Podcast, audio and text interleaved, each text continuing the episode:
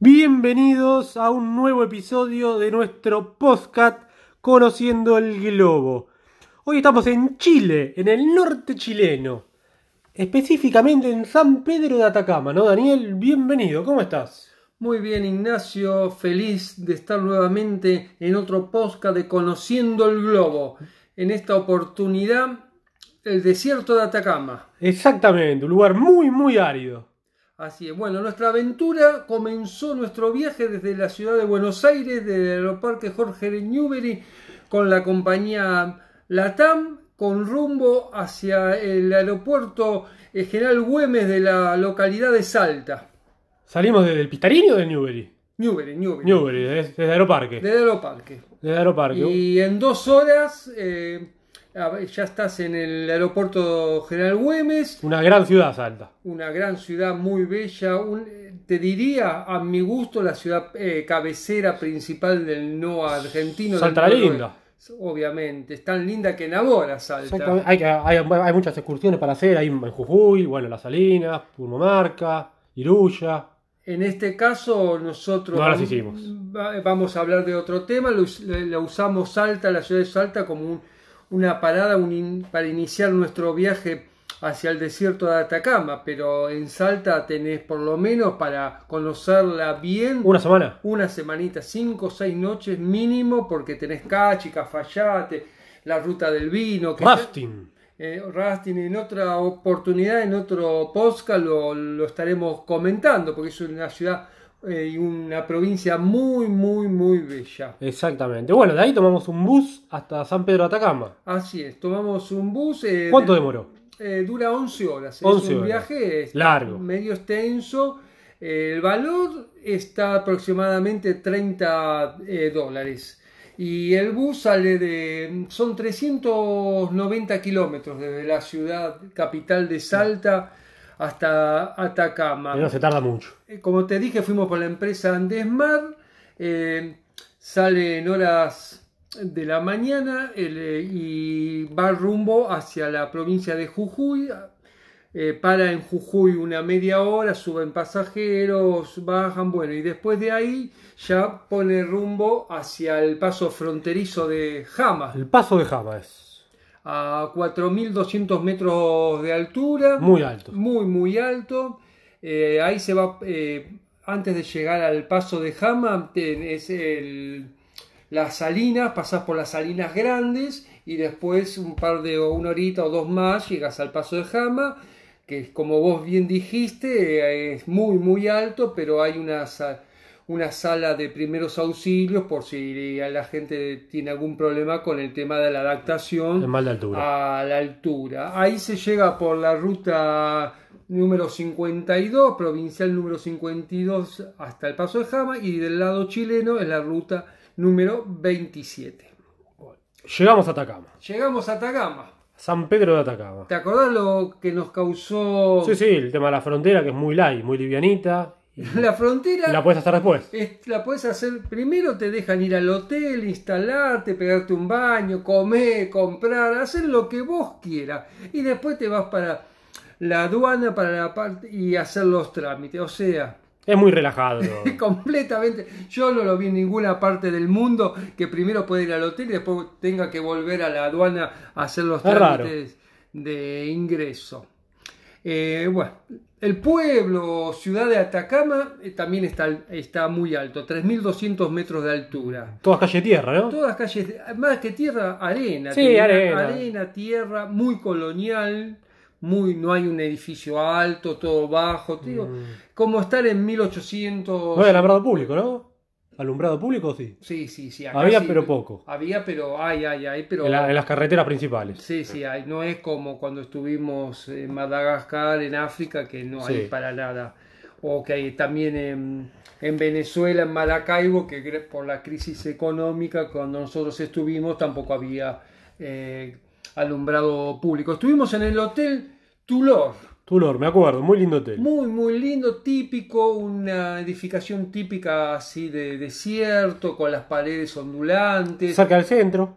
cerca. Y pero el centro, viste, es tan chiquito. Sí, no, la bueno. plaza central te estaría a tres cuadras, pero son todas. Pero es cerca, es un... Sí, sí. podía estar más alejados, tranquilamente. Lo que tiene ahí Atacama es la, el gran cambio de, de temperaturas, La amplitud térmica, la amplitud térmica. La- al mediodía eh, te morís de calor plenamente y a la noche es para una campera, está fresco, bastante, bastante fresco.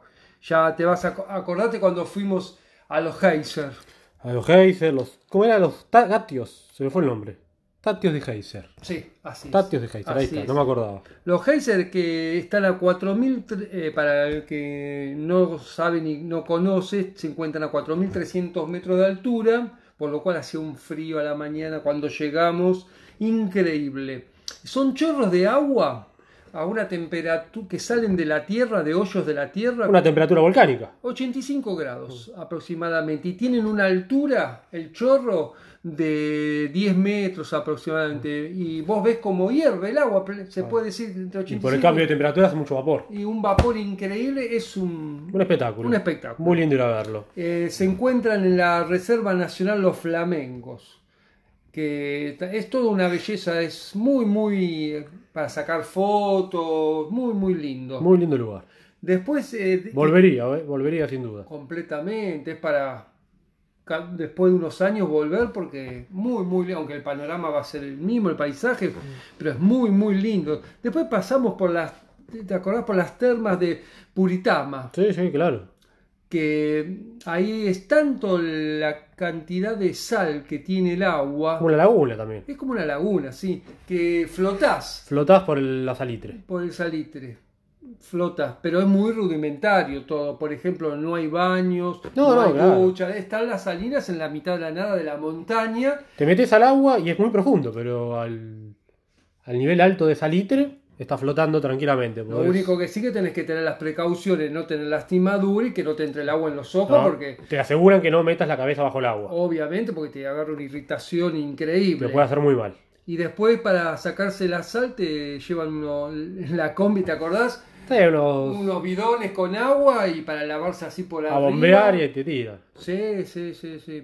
Exactamente. Bueno, después tenés eh, cerca de ahí está eh, Pucará de Quitor. Hay mucho también para ver las estrellas, muchos, muchos tours, porque Sí. se ve muy bien. Como es, desierto, Es muy limpio eh, el el cielo. ya desde el hotel lo ves bien. Y obviamente las excursiones te llevan a lugares claves. Sí, en el hotel te recomiendan eh, usar poca agua, eh, no derrochar el agua. Realmente. estás en desierto, está un claro. desierto, por es lo todo cual caro.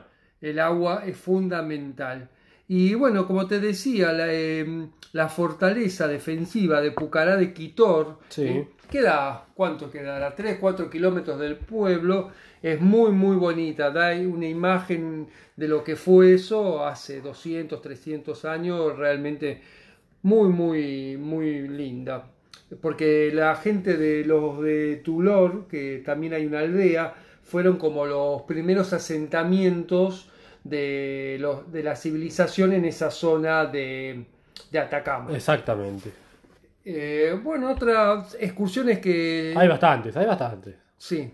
Ahora que vos decís de las estrellas, hay, eh, me viene a la memoria que hay un observatorio astronómico que Sí. se llamaba, se llama, mejor dicho, ALMA, y se encuentra a 5.000 metros de altura. Sí, Es- dicen que es uno de los que tiene la mejor ubicación en el mundo para ver el espacio. Seguramente. Por lo que decíamos nosotros de la nitidez de- del cielo. Y después tenés las lagunas Ojo del Salar, ¿te acordás? Ojo de salar, que es que- agua dulce eso. Ese es agua dulce que lo habíamos hecho después de, de las termas. Es para limpiarte. Es como para limpiarte, pero están, eh, está muy bueno porque se encuentran como a 10 metros debajo del nivel de la tierra, como unos pozos. son. Es un salto terrible. Entonces hay que tirarse, lanzarse desde ahí, desde arriba y bueno, son profundas, es para el que sabe nada. Estaba lleno de iguanas, ¿verdad? Terrible. De lagartos chiquititos. Sí, sí, sí. Lo- Entrabas y salías cagando. salías rajando, te daba miedo. Y bueno, ahí la gente, eh, los guías te, te ayudan, todo. El servicio eh, de las agencias que nosotros por lo menos contratamos es muy básico, muy simple. Acordate, el guía, ¿te acordás cómo Sí, se Pedro, llamaba? Pedro. El gran Pedro, el famoso Muy Pedro. bueno, muy buena onda y explicaba muy bien. Sí, la- la- los, las camionetas son sin aire acondicionado, todo. Eh, bueno, a ver, tranqui, es un desierto. Es un desierto que pasás calor, pero tiene unos paisajes increíbles y ves todas las cumbres nevadas, eh, las Muchos cumbres- flamencos, ¿te acordás? En las lagunas que vimos. cualquier cantidad. ¿Y te acordás la, la historia del, del árbol en la mitad del desierto? Sí, que fue una ¿La apuesta. contar? Claro que sí, fue una, no me acuerdo, bueno, en qué parte exactamente, pero era en pleno desierto. Cerca de las lagunas del Ojo del Cerca de la laguna, ¿no? Sí, sí, cerca. cerca. Claro, fue una apuesta entre dos biólogos. Entre dos biólogos, que uno decía que iba a crecer un árbol si lo plantaba y lo regaba todos los días, y otro decía que por las condiciones climáticas era imposible. Así que bueno, lo hizo, lo fue a regar todos los días, y hoy ahí está, está el arbolito. Y hoy es un gran árbol. En el medio de la nada. En la mitad de la nada, una atracción turística porque Mm. te llevan ahí a verlo, te cuentan la anécdota Mm. y para sacarse fotos debajo a la sombra de un árbol en la mitad de... Creció nomás, ahí bien. Creció lo más bien, la verdad. que- Tenía razón el biólogo, Sí, que sí, iba a sí. crecer. Y bueno, después eh, nosotros regresamos, hicimos... Hay lindos lugares para comer. Sí, muy Me acuerdo que había tipo, típicos. tipo peñas, había, Sí. eh, con música. Tamales. Tamales, que es muy típico la, de ahí. la comida es similar a la del noroeste, llámese Tucumán, Salta, Es parecido, Jujuy, es, es muy, parecido. muy, muy parecido. Y cuando vas en el camino eh, para el paso de Jama, pasando el, Ja- el paso de Jama, ya para Calama, tenés un camino que va hacia Bolivia, Mm, también para los desiertos de, de Bolivia. exactamente. Eh, mucha gente extranjera que le gusta esta- la aventura, muchos mochileros. No, ¿Te acuerdas que de ahí fuimos a ver una, pasamos por fuera por el estadio de, de Atacama? Claro, el que, club de ahí. que el. Colo Colo, dicen que cuando el Colo Colo o, o la unidad, la Universidad de Chile van a jugar ahí, se revoluciona todo, todo el pueblo. Exactamente, van en la Copa de Chile, como no están en primera, van cuando juegan entre todas las categorías. Claro, pero el- no hay pasto, es muy como tierra, es muy árido, entonces sacan buenos resultados por la dificultad que tienen los equipos Exactamente. de, de Santiago. Así que bueno, después volvimos a Salta. Volvimos a Saltea. Nosotros hicimos el mismo camino. Otra eh, posibilidad es después de, de Atacama, serán unos 100 kilómetros más, está la ciudad de Calama. Calama. Que esa sí ya es una ciudad grande, importante. Pasa siempre el rally por ahí. Sí, y ahí tiene El Dakar. El, Dakar, tenés razón.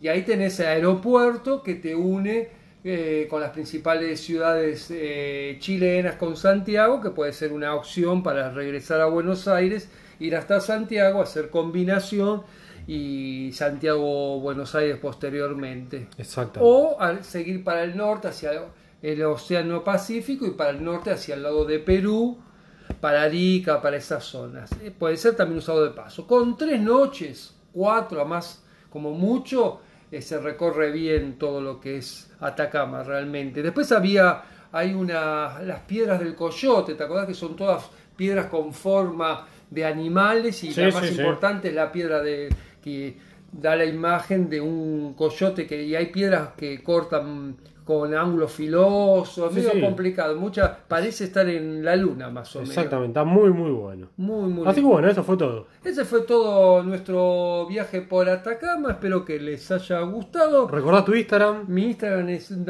Daniel-Moroni. Exactamente. Eh, cualquier consulta, por suerte estamos teniendo gente que nos está siguiendo el podcast. Si no lo hicieron, háganlo y nos están haciendo consulta para lo- planificar algún viaje de Post pandemia. Post pandemia, obviamente estamos esperando que esto acabe de una vez por todas, que nos tiene medio complicados a, a todo el mundo. ¿Tenés idea cuál podría ser nuestro Sí, como no, Bariloche, sur de Argentina. camino de los lagos? Exactamente. Bueno, lo, combinamos, Bariloche, Villa Langostura y San Martín.